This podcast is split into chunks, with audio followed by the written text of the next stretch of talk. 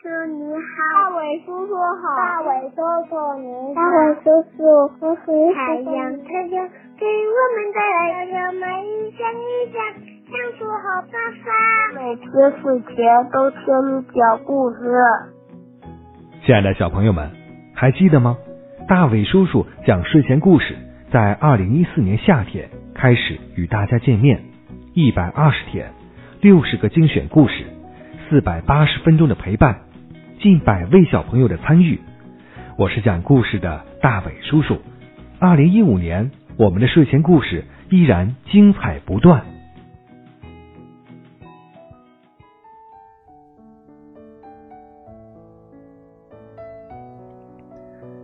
晚上好，小朋友，你收听的是大伟叔叔讲睡前故事，我是大伟叔叔，与你分享每晚入睡之前的美好时光。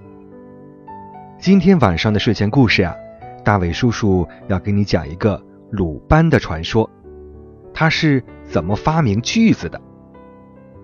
小朋友，你见过锯子吗？就是金属的带细齿的一种木匠用来。锯木头的工具。传说呀，有一年夏天，鲁班家乡鲁国国王要鲁班监工营造一座宫殿，限期为三年。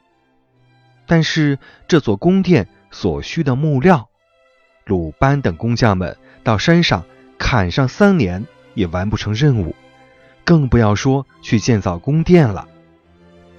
这可急坏了鲁班。因为国王的话就是圣旨，是不允许随便更改的。如果真的是耽误了工程进度，杀头是不可避免的。鲁班愁的连觉也睡不踏实。为了加快砍伐木料的进度，鲁班每天都要提前上山选择好要砍的树木。这一天，天。刚蒙蒙亮，鲁班便迎着晨曦，踏着夜路，提前出发了。为了节省时间，鲁班便抄小路走。小路上山近，可是坡陡路滑，而且横七竖八的长满了小树杂草，行走非常不便。鲁班只好。搀着树木，拽着茅草往上爬，忽然脚底一滑，身体便顺着山坡往下滚去。鲁班急中生智，急忙抓住一把茅草，由于没有抓牢，反而感到手掌心疼痛无比，滑到山脚。鲁班狼狈地爬了起来，伸开手掌一看。掌心已经是鲜血淋漓，鲁班非常惊奇，为什么一把茅草能够划破人的手掌呢？鲁班呀，顾不得疼痛，沿着滑下来的山坡爬上去一看，这丛茅草与别的草没有两样。鲁班不甘心，便揪下一根茅草，仔细的观察起来。这茅草的叶子很怪，叶子两边都长着锋利的小细齿，人手握紧它一拽，手掌就会被划破。鲁班又试着用茅草在他的手指上拉了一下，果然又划开一道血口。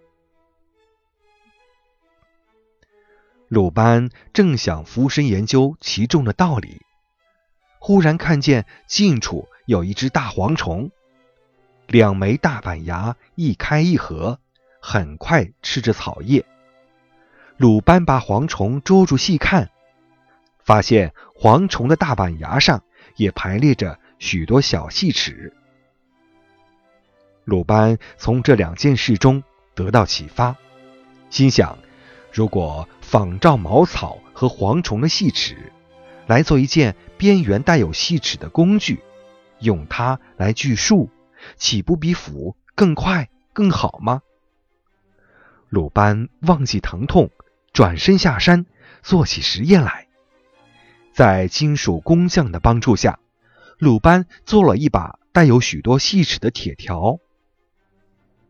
鲁班将这件工具拿去锯树，果然又快又省力，锯子就这样发明了。小朋友，这个故事啊，虽说是传说，但是我们从中却可以得到这样的启发，叫做实践出真知。钻研出智慧，你说是吗？传说呀，鲁班的母亲和妻子对鲁班的发明创造还有很大的帮助呢。比如说，鲁班做木工活，用墨斗放线的时候，原来有他母亲拉住墨线的头，后来呢，母亲在线头上拴一个小钩，这样啊，一个人就可以操作了。后来呢，木工。把这个小钩叫做班母，来纪念这个创作。再比如呢，木工刨木料的时候，前面顶住木头的卡口叫做班漆，这是因为传说鲁班刨木料起初啊是有妻子扶住木料，后来呢才改用卡口的缘故。所以说呀，做任何事情里面都有发明创造的机会。是不是啊？好了，小朋友，咱们刚才分享的呀是鲁班的传说，你知道锯子是怎么发明的了吗？接下来呢，我们请进一位小朋友，看看他今天为大家带来了什么样的才艺。大伟叔叔你好，我叫张毅，今天我要给你唱一首歌，叫《雨后的小花》。天晴了。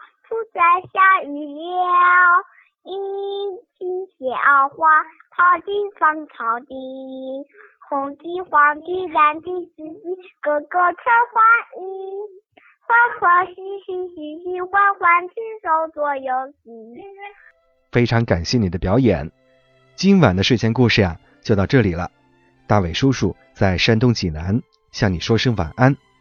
如果有时间，你可以添加大伟叔叔。讲睡前故事的微信订阅号号码是巴拉拉三七二一，拼音的巴拉拉三七二一。好了，大伟叔叔祝你晚安，闭上小眼睛，乖乖的进入梦乡吧。